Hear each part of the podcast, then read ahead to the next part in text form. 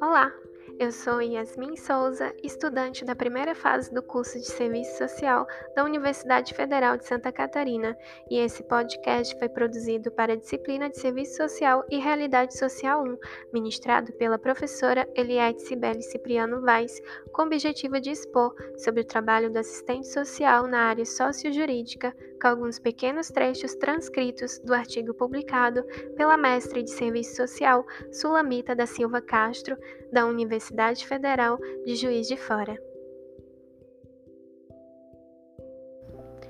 Relatos do Serviço Social na Defensoria Pública.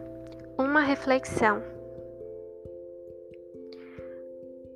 Todos são iguais perante a lei, sem distinção de qualquer natureza, garantindo-se aos brasileiros e aos estrangeiros residentes no país a inviolabilidade do direito à vida, à liberdade, à igualdade, à segurança e à propriedade. Artigo 5 da Constituição Federal do Brasil de 1988. O serviço social é uma carreira que abre portas e janelas para a sociedade. É a ponte que liga a coletividade aos seus valores.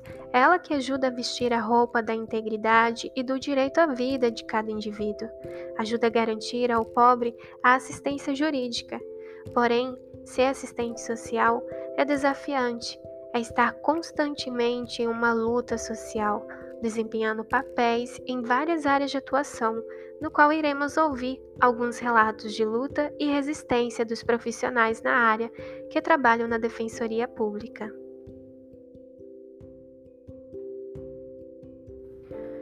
Serviço social não se resume a uma sala conjunta, onde é dividido com o setor administrativo e o gabinete de um dos defensores, dividido apenas por uma parede de acesso. Não é um novo cargo que surgiu agora e com isso deva ser tratado sem importância, sem compromisso, sem obrigação. O assistente social não é um prestador de serviço que divide as suas tarefas ajudando os outros setores a preencher as papeladas do administrativo e depois tem que provar ao seu chefe que seu cargo é relevante para aquele lugar. Ele tem voz então deixe-o falar. Quando se trata da sua função, o assistente social tem que ser crítico, serem propositivos e compromissados com ética e politicamente com a defesa de direitos, com vistas à ampliação do espaço e da autonomia da sua intervenção profissional.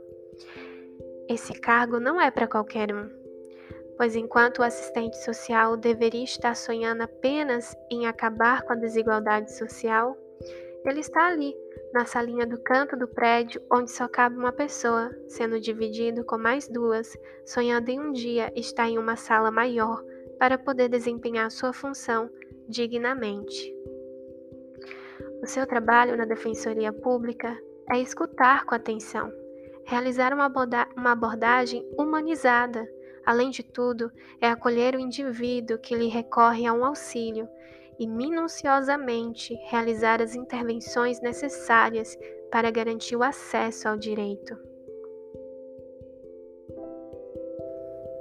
Essas circunstâncias expõem a contradição da atuação de assistentes sociais ao entrar no ambiente de trabalho e da necessidade do Estado, no qual não dá o devido acolhimento para quem irá realizar um papel tão importante para a sociedade.